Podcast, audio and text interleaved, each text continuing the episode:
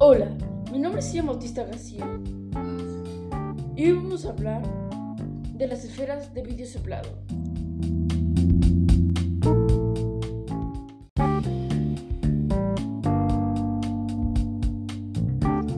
¿Qué son las esferas de vidrio soplado? Las esferas son elaboradas con la técnica del vidrio soplado y es considerada una pieza de arte popular. Origen de las esferas sopladas. Tlapajahua es uno de los pueblos mágicos de México y está ubicado en la parte oriental del estado de Michoacán, el municipio, junto a Chinahuapan, en Puebla.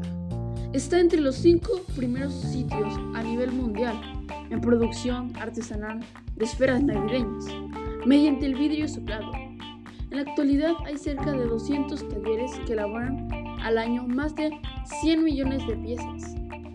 Alrededor del 60% del total de la producción se exporta a países como Estados Unidos, Canadá, Argentina, Japón, Malasia.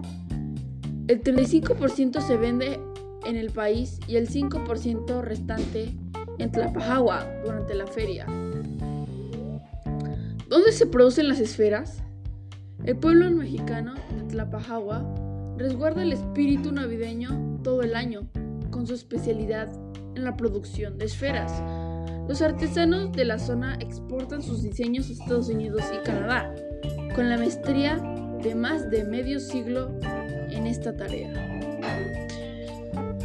En México son dos pueblos pioneros en la producción de esta artesanía, los pueblos mágicos de Tlapajahua, Michoacán y Chinahuapan, en Puebla.